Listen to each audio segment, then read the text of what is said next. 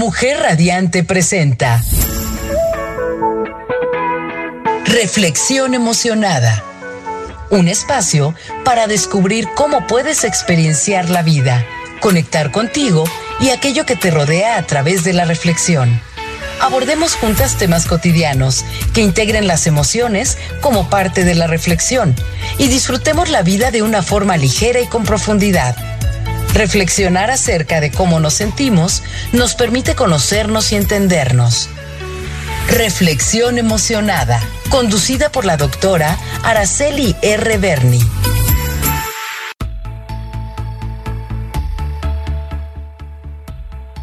Muy buenos días, gente radiante que me acompaña en este inicio de semana, lunes 3 de octubre del año 2022 a 54 años de un acontecimiento atroz en la historia de nuestro país.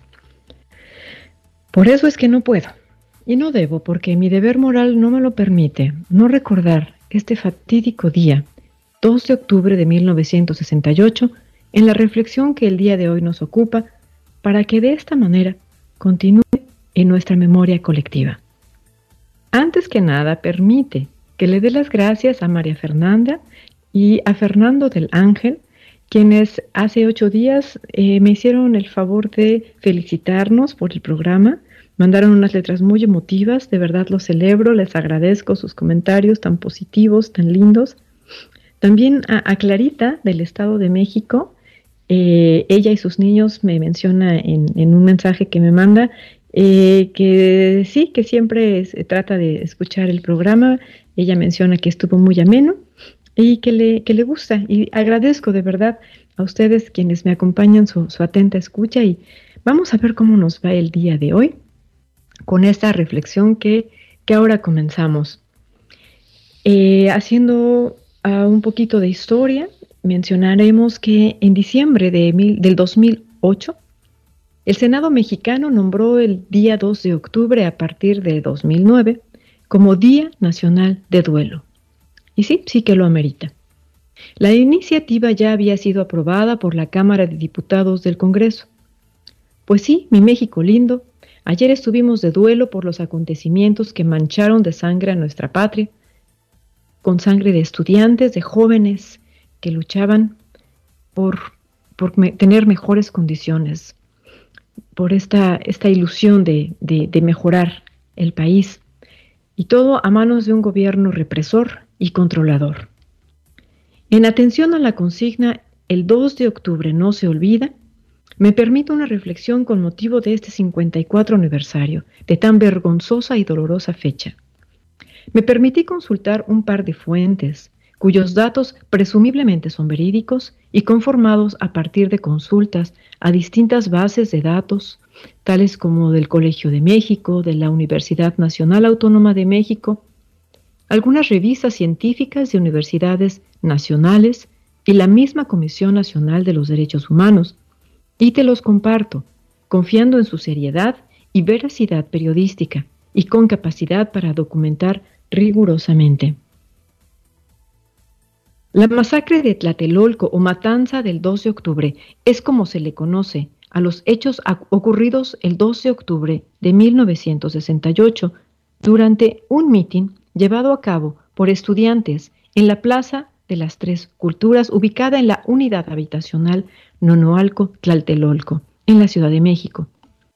Dicha concentración se llevaba a cabo en el contexto del movimiento estudiantil que había estallado el 22 de julio de 1968 debido a la represión de estudiantes por parte de las fuerzas políticas del Distrito Federal y de elementos militares del ejército mexicano. Tras una riña entre alumnos de las vocacionales 2 y 5 del Instituto Politécnico Nacional y de la preparatoria Isaac Ochentera, Ocho Tenera, perdona, incorporada a la UNAM. Los asistentes al mitin fueron atacados por elementos del ejército mexicano y miembros del grupo paramilitar denominado Batallón Olimpia, el cual se sabría años después era conformado por miembros del Estado Mayor Presidencial. Días después del ataque, el gobierno y los medios de comunicación en México afirmaron que las fuerzas gubernamentales habían sido provocadas por los manifestantes que les disparaban. Sin embargo, los documentos oficiales publicados desde el año 2000 sugieren que los tiradores habían sido empleados por el mismo gobierno. En 1968, Fernando Gutiérrez Barrios, jefe de la Dirección Federal de Seguridad, informó que 1.345 personas fueron arrestadas. Por otro lado, investigaciones recientes como la realizada por Kate Doyle, analista de política estadounidense en América Latina e investigadora en el Archivo Nacional de Seguridad, documentan la muerte de 44 personas. No obstante, las estimaciones de víctimas durante el movimiento estudiantil han variado conforme a las nuevas investigaciones y el acceso a los documentos históricos de la época, por, lo que aún no es posible contar con una cantidad definitiva. Aunque algunas fuentes refieren que la cantidad real de muertos solo el día 2 de octubre oscila entre 300 y 400, con testigos presenciales informando de cientos de muertos. Otra fuente refiere lo siguiente. El 2 de octubre de 1968 en la Ciudad de México se suscitó una terrible matanza ocurrida en Tlatelolco, en la Plaza de las Tres Culturas, provocando la muerte de más de 300 personas. Fue la brutal culminación de delitos que podrían ser considerados contra la humanidad, perpetradas, perpetrados desde el gobierno de México en contra de los estudiantes a lo largo de ese año, caracterizados por las detenciones masivas, arbitrarias e ilegales que se realizaron durante este periodo, y por la planificación detallada y el alto grado de entrenamiento de las fuerzas represivas que participaron en los hechos. Así lo han calificado los sobrevivientes de este movimiento, quienes exigen que a los responsables se les juzgue por genocidio. La masacre fue cometida por el ejército mexicano y el grupo paramilitar Batallón Olimpia en contra de una manifestación pacífica. La presencia de este batallón en el lugar de los hechos fue negada inicialmente por el presidente de México, quien en, aquel entonces era Gustavo Díaz Ordaz. Su gestión fungió entre los años 1964 y 1970, aludiendo que su función era custodiar las instalaciones para los Juegos Olímpicos. Hoy se conoce la verdad gracias a distintas investigaciones, medios y testimonios. Aquel día en el ejército, perdón, el ejército y el batallón Olimpia, identificados por portar un guante blanco, pusieron en marcha la Operación Galeana, con el fin de detener a los miembros del Consejo Nacional de Huelga, órgano de dirección colegiado creado el 2 de agosto de 1968 por miembros de las escuelas en huelga, especialmente por estudiantes de la UNAM el Instituto Politécnico Nacional, el Colegio de México, la Escuela de Agricultura de Chapingo, la Universidad Iberoamericana, la Universidad La Salle en México, la Escuela Normal de Maestros, la Escuela Nacional de Antropología e Historia y otras universidades del interior de la República. Los intentos de someter a la CNH derivaron en la sangrienta represión al movimiento de protesta que por meses habían resistido y cuestionado las políticas y medidas sociales y económicas del Estado, reclamando democracia. El movimiento estudiantil de 1968 tuvo también carácter social, ya que además de participar los estudiantes universitarios, preparatorias y vocacionales, entre otros, se unieron profesores, obreros, amas de casa, sindicatos e intelectuales, tanto de la Ciudad de México como del interior de la República. Los terribles hechos ocurridos en Tlaltelolco opacaron la política oficial de promoción internacional de nuestro país a través de la celebración de actividades relacionadas con el deporte universal, pues por primera vez en la historia de una ciudad latinoamericana sería México la sede encargada de organizar el acontecimiento deportivo más importante del mundo, los Juegos Olímpicos. En contraste, esa época ya es recordada como la matanza de Tlatelolco el 2 de octubre de 1968. Aquel día miles de personas se reunieron en la Plaza de las Tres Culturas, a donde arribó también el ejército con el pretexto de vigilar la seguridad ante el temor de cualquier disputa o riña. Los miembros del batallón, Olimpia, para no ser detectados, vistieron de civiles y portaban un guante o un pañuelo blanco en la mano izquierda para identificarse. Su objetivo fue infiltrarse en aquella manifestación y llegar al edificio Chihuahua, lugar donde se encontraban los oradores del movimiento y varios periodistas. Ese día los estudiantes expusieron seis demandas, las cuales eran consecuencia de eventos violatorios de los derechos humanos por parte de la policía y las Fuerzas Armadas desde el inicio de la protesta estudiantil, particularmente en respuesta a la ocupación militar y policial de planteles escolares bajo la justificación que encontraban en la riña entre alumnos de la vocacional 5, como ya se mencionó, y la preparatoria particular Isaac Ocho Tenera el 23 de julio de 1968. Las demandas que se consensuaron y expusieron ese 2 de octubre fueron la siguiente y te las comparto. Libertad de todos los pesos, presos políticos, derogación del artículo 145 del Código Penal Federal, desaparición del cuerpo de granaderos, destitución de los jefes policíacos Luis Cueto, Raúl Mendieta, Mendiolea perdón, y A. Frías, indemnización a los familiares de todos los muertos y heridos desde el inicio del conflicto y deslindamiento de responsabilidades de los funcionarios culpables de los hechos sangrientos. ¿Te parece si vamos brevemente a una pausa y seguimos con nuestro recuento de estos acontecimientos tan fuertes que se experimentaron o que se llevaron a cabo en nuestro país en aquella, en, aquella fecha. Ah, te recuerdo nuestro número WhatsApp en cabina para ah, que a lo mejor si tienes algo que compartirnos, ah, tengas la bondad de escribirnos. Es el 777-610-0035. También nos puedes escribir a través de Facebook en www.soymujerradiante.com y nuestras redes sociales. Ya me alegro de continuar con esta reflexión. Vamos a una muy breve pausa.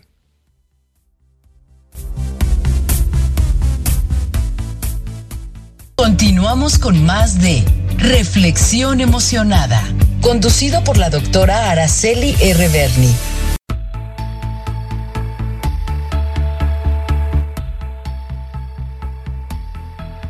Radiantes, hombres radiantes, gente radiante que me sigue acompañando.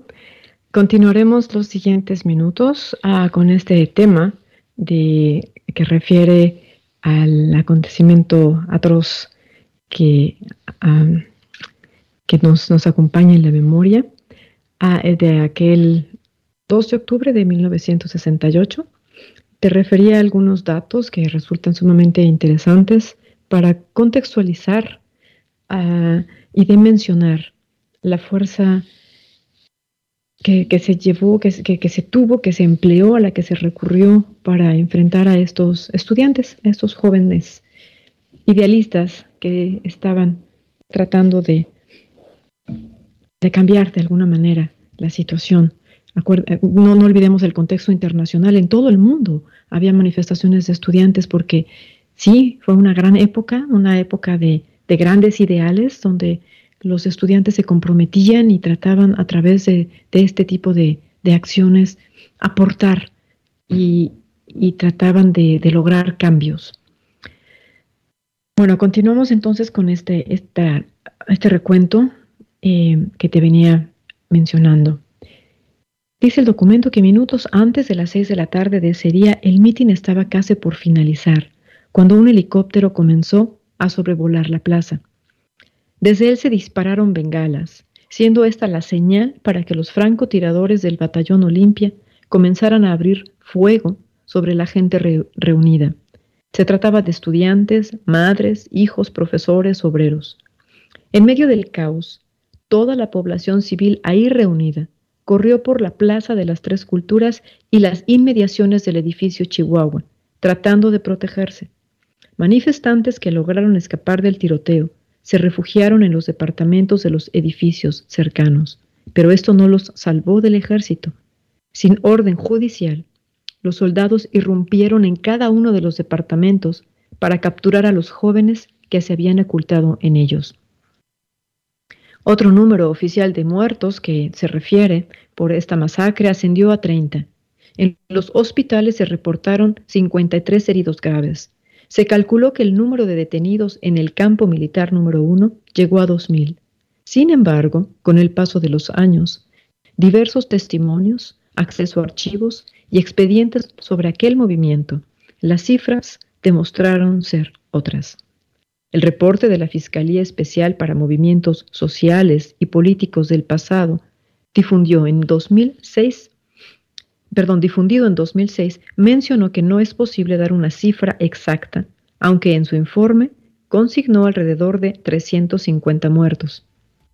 Por su parte, el 27 de noviembre del año 2001, la Comisión Nacional de Derechos Humanos dirigió al entonces presidente constitucional de los Estados Unidos mexicanos, Vicente Fox, la recomendación que, fungió del 2000 al 2006 la recomendación 26 diagonal 2001 a efecto de que su gobierno asumiera el compromiso ético y político de orientar el desempeño institucional en el marco del respeto a los derechos humanos, el cual reconoce y garantiza el orden jurídico mexicano y evitará por todos los medios legales que sucesos como los ocurridos desde fines de la década de 1960 hasta principios de la de 1980 se puedan repetir.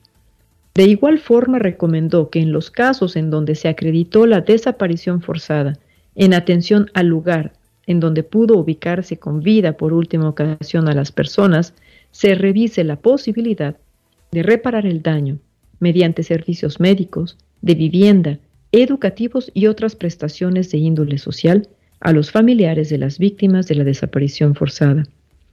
Con la consumación de esta terrible matanza, el Estado mexicano realizó graves violaciones a los derechos humanos de la población, tales como se refiere a continuación.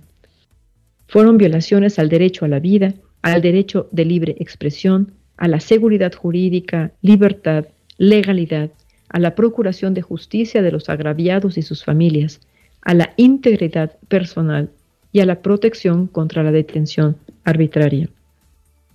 En el año 2018, el titular de la Comisión Ejecutiva de Atención a Víctimas, Jaime Rochín, precisó que se había reunido con víctimas de la masacre del 68 y exdirigentes estudiantiles en busca de la reparación del daño y una disculpa pública por parte del gobierno federal. Asimismo, recomendó al Estado mexicano el reconocimiento de que las acciones del gobierno, entonces encabezado por Gustavo Díaz Ordaz, como mencionamos, tuvieron impacto y daños en el acto individual y colectivo al señalar a los estudiantes por su ideología. La implementación de medidas de satisfacción de carácter colectivo mediante la colección M68. La recopilación de decenas de documentos que dan cuenta de los movimientos sociales en la década de los 60, con lo que se busca permitir la reconstrucción de los hechos y, por último, el pleno reconocimiento de que las medidas de satisfacción colectiva no condicionan ni extinguen el derecho de las víctimas a tener acceso a la reparación total del daño. Hoy en día la frase 2 de octubre no se olvida es un grito en contra de la impunidad, es en contra del olvido y en contra de la amnesia colectiva. Así, lejos de perder vigencia al repetirse año tras año, se ha convertido en un gran símbolo del impacto ejemplar que tuvo en México el movimiento estudiantil de 1968 y lo vimos con las movilizaciones que se llevaron a cabo el día de ayer, que afortunadamente ah, reportaron un saldo blanco y en donde efectivamente se conmemoró este acontecimiento. Como homenaje se puede también visitar la estela de Tlaltelolco, que es una piedra que lleva tallados algunos de los nombres de las víctimas de esta masacre. Esta estela de Tlatelolco se encuentra en la Plaza de las Tres Culturas, el espacio conformado por conjuntos arquitectónicos que provienen de las etapas históricas de México, la cultura de Mesoamérica, la española y la de México moderno. En este sitio comparten ubicación la iglesia de Santiago Tlaltelolco el edificio Chihuahua, donde mencionamos se resguardaban algunos estudiantes, y el edificio 15 de septiembre, la zona arqueológica y el Centro Cultural Universitario Tlaltelolco. Cabe mencionar que esta plaza ha sido el escenario de dos de los capítulos más dolorosos de la historia de México. la matanza de estudiantes de 1968 y el terremoto de 1985. ¿Te acuerdas? La semana pasada estuvimos efectivamente rememorando estas, esta situación de los terremotos y bueno, ahora tristemente, pero muy de, manera respetuosa y como un acontecimiento importante, es que rememoramos esta, este, este horrible acontecimiento. Esta plaza funge como la memoria colectiva de nuestra nación. De ahí que no podemos dejar de referirnos a ella con dolor, respeto y sobre todo con el ánimo de mantenerla en la memoria, a fin de no olvidar de, lo que de lo que es capaz de hacer, o perdón, de lo que es capaz de hacerse en nombre de los horrores de la impunidad, represión y control por parte de nuestras autoridades. La memoria colectiva funge como el recordatorio de un país perdón, que un país elige para honrar la memoria de lo que acaeció y dejó con ello una huella. En este caso, una cicatriz en el sentir colectivo.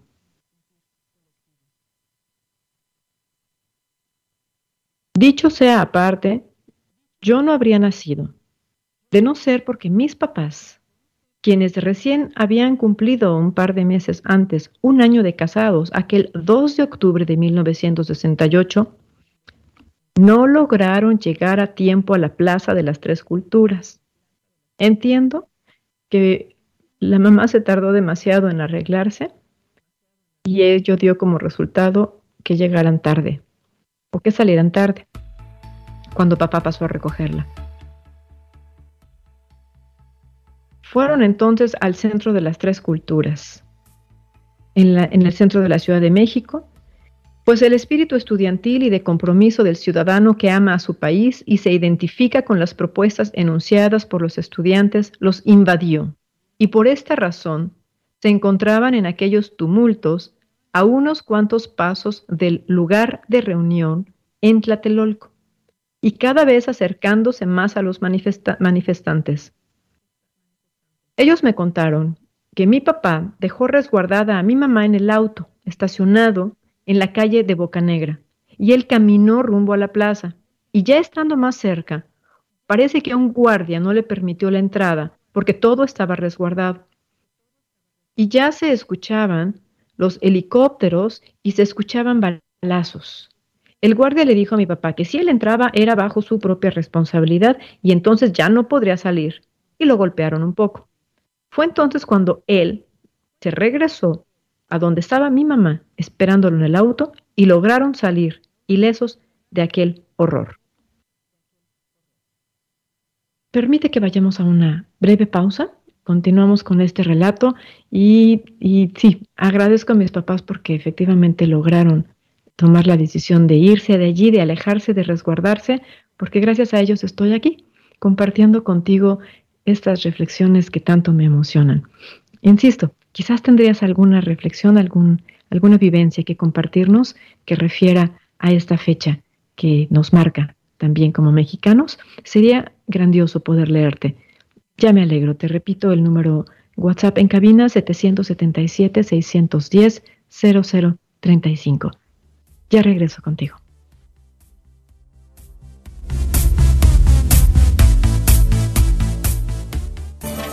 Continuamos con más de Reflexión emocionada, conducido por la doctora Araceli R. Berni.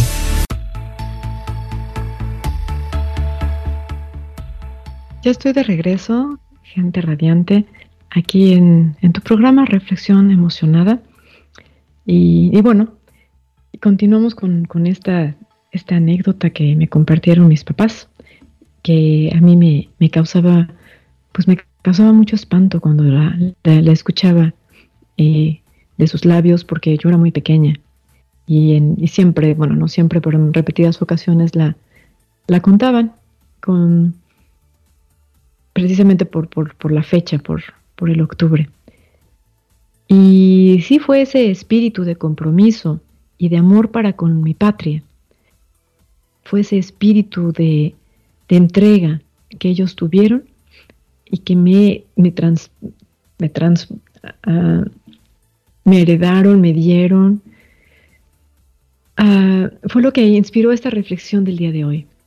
Y le doy las gracias a mis amados papá y mamá por los valores que sembraron en mí y por haber salido ilesos de ese lugar tan espantoso, por lo menos en cuerpo, salieron ilesos, y no del alma, porque un atentado como el de hace 54 años necesariamente sí los trastocó. Y quizás fue por esta razón que decidieron salir de la ciudad cuando mi hermano y yo teníamos, yo tenía tres y él tenía cuatro años, casi, casi cinco, y nos llevaron a vivir a los suburbios, ofreciéndonos una vida alejada del mundanal ruido, alejados del tránsito, sobre todo de la inseguridad, y acercándonos a las bondades de cerca de lo que entonces todavía tenía naturaleza.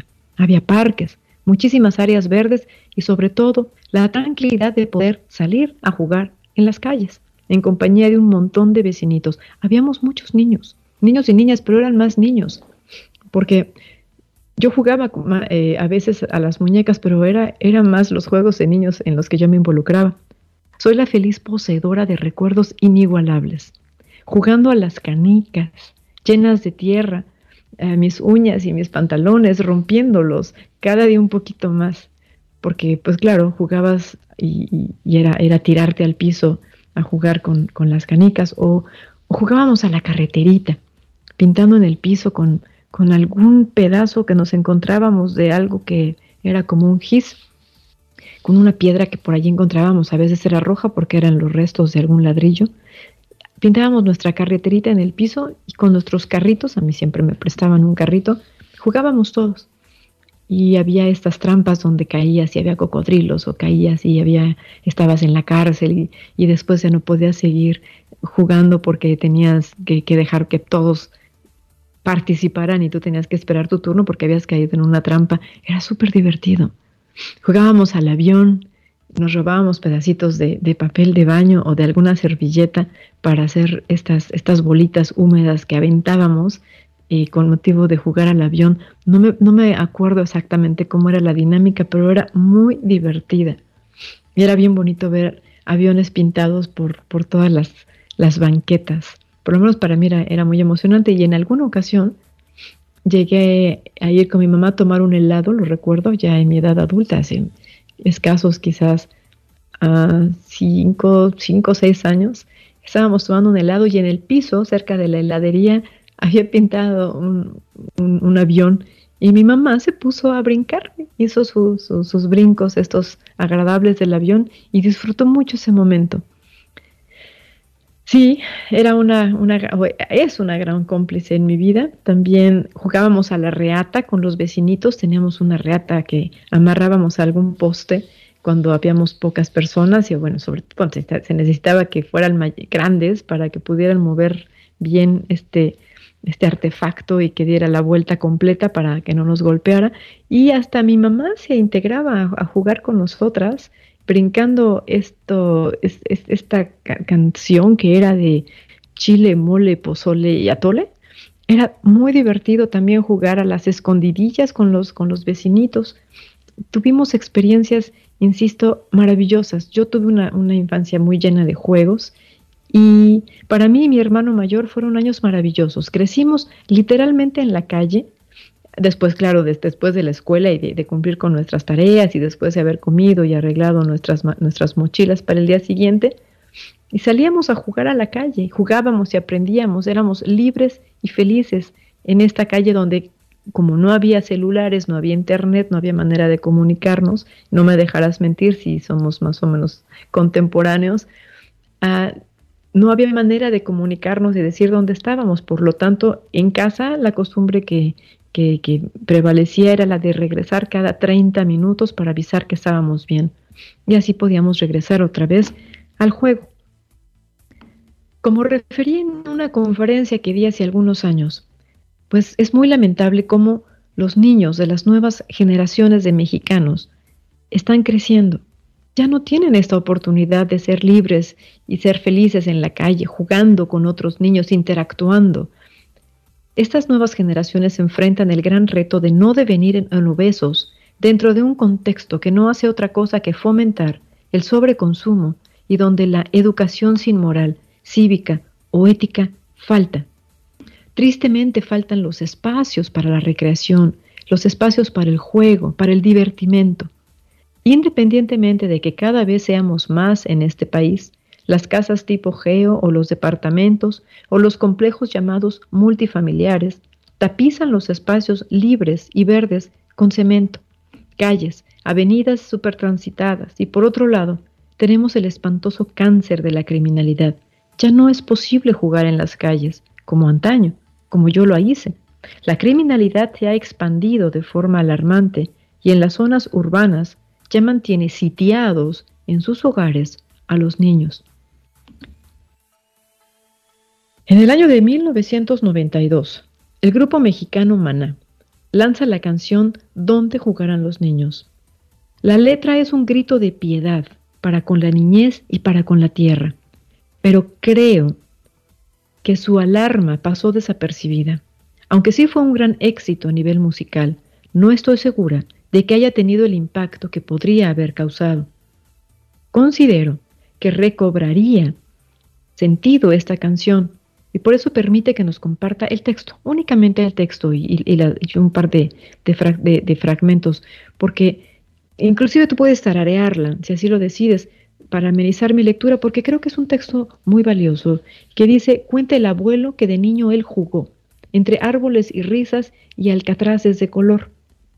Paréntesis, ahora yo soy la abuela que está contando que efectivamente yo jugaba, sí entre árboles y sí entre flores y sí a las canicas, y sí al trompo. Cierro paréntesis. Recuerda un río transparente y sin olor, donde abundaban peces, no, no sufrían ni un dolor. Cuenta el abuelo de un cielo muy azul, en donde voló papalotes que él mismo construyó. El tiempo pasó, ya nuestro viejo murió, y hoy me pregunté, después de tanta destrucción, ¿dónde diablos jugarán los pobres niños? La tierra está a punto de partirse en dos, el cielo ya se ha roto, se ha roto el llanto gris. La mar vomita ríos de aceite sin cesar y hoy me pregunté después de tanta destrucción, ¿dónde diablos jugarán los pobres niños? Ay, ay, ay. Y sí, sí es un grito doloroso, este ay, ay, ay, porque en realidad duele. Si apreciamos el texto desde la óptica actual, que puja por salvar al planeta de la destrucción por los excesos que nos permitimos, o por lo menos esta idea es la que nos venden en los medios como nuevo producto de consumo, podemos decir que se trata de un texto que si bien pretendía vender discos, sí evidencia una preocupación al lugar al que ya llegamos y desde que tal parece que no podremos volver a retornar a ese lugar idílico de juegos, risas, libertad y seguridad en que se crió la generación de los ochentas, bueno, setentas, ochentas, noventas. Y estoy hablando desde mi perspectiva, la que sí se comparte con muchas otras vivencias. De ello da fe la serie estadounidense que llega a México y a Latinoamérica a inicios de los años 90. Me refiero a Los Años Maravillosos. Seguro la conoces, porque fue una, serie que se vio en demasiados países, pero en Hispanoamérica fue muy exitosa. Ah, solo que ya no es una cuestión espacial, el lugar en donde deberían jugar los niños sino que además hoy en día es una cuestión que compete al ser de estos. Los niños ya no juegan. Por lo menos si nos apegamos a la noción de la Real Academia, donde define jugar como hacer algo con alegría y con el solo fin de entretenerse o divertirse, notamos que los nuevos modos de jugar de los niños, y me refiero a aquellos a los que pueden acceder desde la comodidad y seguridad de sus hogares, porque insisto, ya no se puede salir a jugar a la calle y no en los términos en que se, por lo menos no en los términos en que se podía hacer todavía hace 20 o 30 años. Me refiero entonces a las nuevas tecnologías, estas que no se caracterizan por dar felicidad o disfrute, todo lo contrario y no me dejarás mentir. Estas nuevas maneras de jugar de los niños con los celulares, con los aparatos tecnológicos, estresan y aíslan, pero sobre todo imposibilitan el movimiento. Como te decía, Algunos de mis años maravillosos se encuentran en las memorias de aquella época en la que se podía jugar en la calle, se podía tener amigos, muchos, porque había muchos niños, se podía jugar con la imaginación, no necesitábamos de, de los grandes aparatos artefactos para poder divertirnos y ser felices. Creo que esto es lo más importante. Nos trepábamos en árboles, juntábamos ajolotes. La mera idea ahora me parece abominable, pero sí, yo misma llegué a enorgullecerme de mi bolsita de plástico con algunos ejemplares nadando adentro. Claro que después los soltábamos en el laguito de donde los extrajimos y documentábamos en la memoria, claro, cuáles de estos ejemplares eran los más rápidos. Jugábamos, jugábamos mucho, con lo que sea que nos encontráramos, con lodo, con tierra, con pasto. Y los niños de ahora, tristemente, parece que ya no tuvieron esa oportunidad. Y creo que es una gran pérdida. No olvidemos la importancia del juego, y no el juego, insisto, con estas tecnologías. La interacción considero que es sumamente valiosa y nosotros la tuvimos y sería maravilloso que también nuestros niños, los niños contemporáneos, puedan tener acceso a estas maneras de jugar. Vamos brevemente a un corte. Continuamos con esta reflexión que está basada en los, en los años 60, 70, 80. A ver qué te parece. Si tienes comentarios, regálamelos. Ya conoces nuestro WhatsApp 777-610-0035. Ya vuelvo.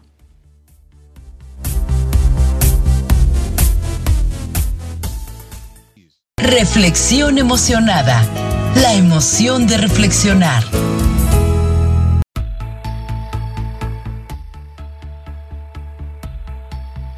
Ya estoy de regreso, gente radiante. Antes que nada quiero dar las gracias a Fernando del Ángel, quien nos acaba de escribir, y te comparto sus hermosas letras. Dice, yo fui universitario, pero muchos años después me tocó asistir a las marchas para conmemorar ese lamentable suceso del 2 de octubre. Y bueno, en las reuniones llegaban personas que habían estado en la manifestación y contaban anécdotas muy, muy impactantes. Fernando del, Ángel de la Ciudad de México, muchas gracias. Sí, sí, seguro que son anécdotas muy fuertes que sí nos, nos convidan a de sus emociones y nos invitan a la reflexión para efectivamente evitar por todos los medios que algo tan abominable vuelva a ocurrir. Por eso es que la memoria colectiva es tan importante, porque nos mantiene atentos y no nos permite olvidar de lo que sí somos capaces, para bien y para mal. Muchas, muchas gracias de verdad por tus comentarios, Fernando del Ángel. También quiero dar las gracias a mi cómplice, Siegfried Felbebauer, porque por la recomendación que me hizo de esta canción, que queda también muy bien, porque menciona no únicamente a, o, nos refiere no únicamente a esta época que estamos memorando y tratando de honrar, sino porque trata de un girar, que bien se puede asemejar a una espiral. Dice la letra que todo gira, gira y gira, que hay una temporada y un tiempo para cada propósito bajo el cielo, un tiempo para nacer, para morir, para plantar, para cosechar, para matar, para sanar, para reír y para llorar. Y todo sigue girando. Y todo, y un tiempo, perdón, tiene para cada propósito bajo el cielo. Para construir, un tiempo para romper, para bailar, para llorar, para arrojar piedras y para juntar piedras. Hay un tiempo de amor, tiempo de odio, un tiempo de guerra y un tiempo de paz un tiempo en el que puedes abrazar y puedes abstenerte de abrazar, porque todo gira y sigue girando. Y hay un tiempo para cada propósito bajo el cielo, para perder, para sembrar, para rasgarnos. Hay un tiempo para el amor y para el odio, para la paz. Y te juro que ese tiempo no es demasiado tarde. Algo así dice la letra. Y sí, eh, en realidad es que este tiempo, estos tiempos que estamos rememorando, fueron tiempos maravillosos y de ahí que permite que, ahora ah, entre en nuestra reflexión esta, esta serie hermosa que, muchos de nosotros pudimos ver ah, por televisión, que, eh, en la cual no había un narrador de tales, no, no, no había, perdón, sí había un narrador y, creo que era, era lo más impactante de la serie Ah, se trata, me estoy refiriendo a The Wonder Years. Una de las características más representativas de la serie es que el protagonista efectivamente reflexionaba, este jovencito, y de este modo nos hacía partícipes de su sentir. Sí, esas reflexiones que lograba eran maravillosas, por lo menos a mí me mantenían atenta y a seguir, y así continuaba yo la trama, atenta, y me emocionaba cada vez en cada nuevo capítulo. Tenían contenido, contenido emotivo y racional. A mí me hacían pensar. A mí no me queda claro cuál fue el motivo de su éxito, qué fue lo que le posicionó en el gusto del público, ah, pero a finales del siglo pasado. Seguro que esta combinación de nostalgia desde la perspectiva de la narración entusiasmó mucho al público, tanto como para lograr mantenerse en su gusto durante seis temporadas. Se puede leer que Los Años Maravillosos estuvo seis temporadas al aire en cadena estadounidense en la televisión ABC desde 1988 hasta 1993. Y la TV, ah, la, la, guía de TV nombró al programa como uno de los 20 mejores de la década de 1980. Después de solo seis episodios, ganó un Emmy por mejor serie de comedia en 1988. Además, a los 13 años, Fred Savage, quien da vida al personaje Kevin Arnold, se convirtió en el actor más joven nominado como el mejor actor principal en una serie de comedia. La serie también fue galardonada con, um, muchos premios. En total ganó 22 y fue nominada a 54. Muchas ah, de las historias que, se narran se desarrollan ah, en, los suburbios. La serie era narrada por, por un Kevin adulto que describía lo que iba pasando y lo que había aprendido en sus experiencias. El tema musical de la serie fue la versión de Joe Cocker de la canción de los Beatles, uh, With a Little Help from My Friends. La canción fue incluida junto con otras en la banda sonora del programa. En el primer capítulo de la serie Los Años Maravillosos, el narrador nos contextualiza sobre la historia que va a comenzar. Y te la comparto tal y como él nos la compartió, claro, con mi voz. Y de fondo musical tenía esta canción que acabamos de escuchar. Y dice, 1968 yo tenía 12 años. Ocurrieron muchas cosas ese año. Jenny McLean ganó 31 juegos, Mod Squad era el conjunto más reciente y yo me gradué de la escuela elemental G. Crust y entré a la escuela secundaria. Pero ya hablaremos de eso. No hay una forma agradable para decir esto. Crecí en los suburbios. Creo que mucha gente cree que, mucha gente piensa que los suburbios son un lugar con todas las desventajas de la ciudad y ninguna de las ventajas del campo y viceversa. Pero en cierta forma, esos fueron los años maravillosos para nosotros, ahí en los suburbios. Era como una especie de edad de oro para los niños. Era el primer beso para ambos, y hay una escena donde él y la protagonista se dan un beso. En realidad nunca hablamos de eso después, pero primero, pero pienso en los eventos de aquel día una y otra vez, y en cierta moda sé perdón, en cierta forma sé que Winnie también lo hace siempre, que un ignorante empieza a hablar sobre el anonimato de los suburbios o la negligencia de la generación de la televisión, porque sabemos que dentro de cada uno de esas casas idénticas, con su auto estacionado enfrente, y el pan blanco sobre la mesa, y el televisor resplandeciendo en la oscuridad, hay gente con historia, hay familias muy unidas en el dolor y la lucha por el amor, hay momentos que nos hacen llorar riendo y hay momentos como aquel de pena y asombro. Una sensación de extraña nostalgia me invadía cada que terminaba un capítulo. No sé cómo te iba a ti. Yo no sé explicar el por qué, pero así era en mi caso. También al escuchar ciertas melodías de aquella época, o todavía hoy al escuchar la música de los ochentas y noventas, una extraña alegría mezclada de nostalgia, ausencias y extrañamientos me invaden. ¿Te ha pasado? Seguro que sí. Yo no soy capaz de dar cuenta de esas sensaciones, las que de ningún modo son desagradables, porque sí transportan sentimientos y vivencias pasadas que en realidad no han pasado, porque todo lo que sea que me haya ocurrido alguna vez está bien documentado en la memoria del corazón y del cuerpo que soy. Si bien es cierto que todo cambia, como ya lo evidenció el gran filósofo griego Heráclito de Éfeso. Es decir, La vida cambia de manera constante porque no hay nada que permanezca inamovible en la naturaleza. Así, el ser del hombre, al ser parte de esta vida, no puede quedarse quieto, sin alteración alguna. Es necesario tratar de pensar en términos de permanencia para fines prácticos, por esa necesidad humana de encontrar, de inventar incluso asideros. Sin embargo, al cambiar la realidad toda, no se puede pensar en términos absolutos, porque no se sostienen, literalmente, ya que no es posible sujetar la vida o detenerla. La vida es cambio, lo implica, y no podemos abstraernos a la vida mientras esté vivo, así como tampoco podemos petrificarnos y tratar de detenerla. Nada permanece idéntico a sí mismo, nadie lo puede, no es parte de la condición humana del ser. Se es uno mismo a través del cambio, de la renovación. En ese sentido es que al mismo tiempo la idea de devenir implica permanencia, ya que en ese sentido somos y no somos. Por ello es que podemos comprender el cambio. Las formas de la alteridad que tienen lugar a lo largo de la vida no son tan drásticas como para no poder encontrar nada con que identificarse a sí mismo a través del paso del tiempo. En esencia, se sigue siendo quien se es, independientemente de las alteraciones fisiológicas, cambios químicos y anímicos que se sufran.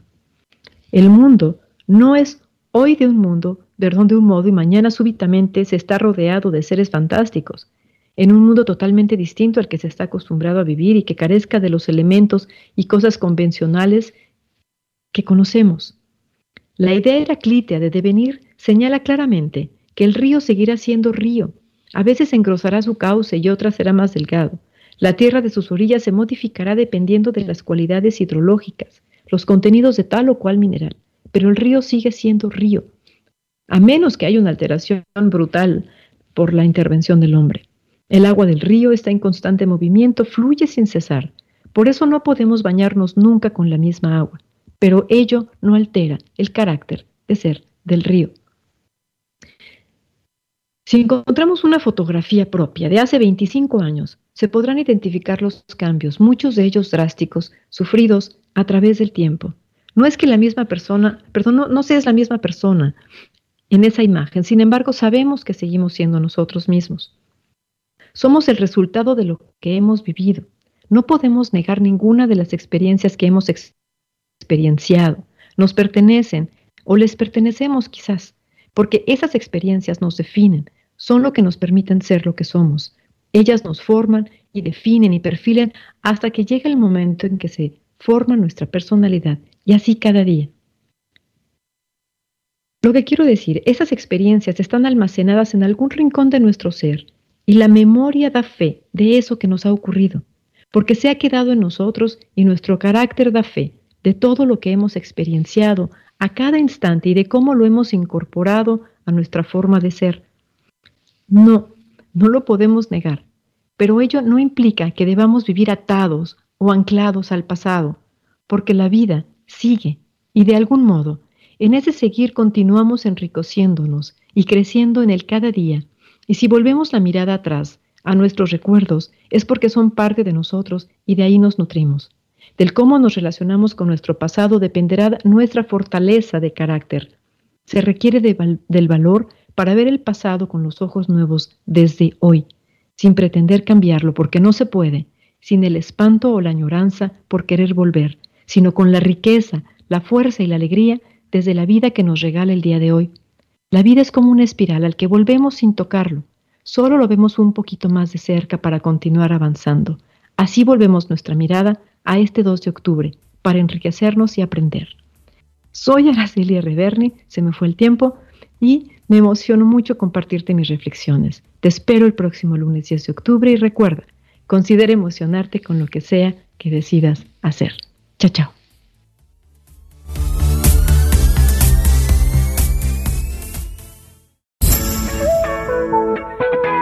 Mujer Radiante presentó Reflexión Emocionada, un espacio en el que juntas reflexionamos respecto a los temas cotidianos importantes, con el fin de hacer una experiencia de vida, conectar contigo y con aquello que nos rodea. Escucha la próxima semana a la doctora Araceli R. Berni y disfrutemos la emoción de reflexionar.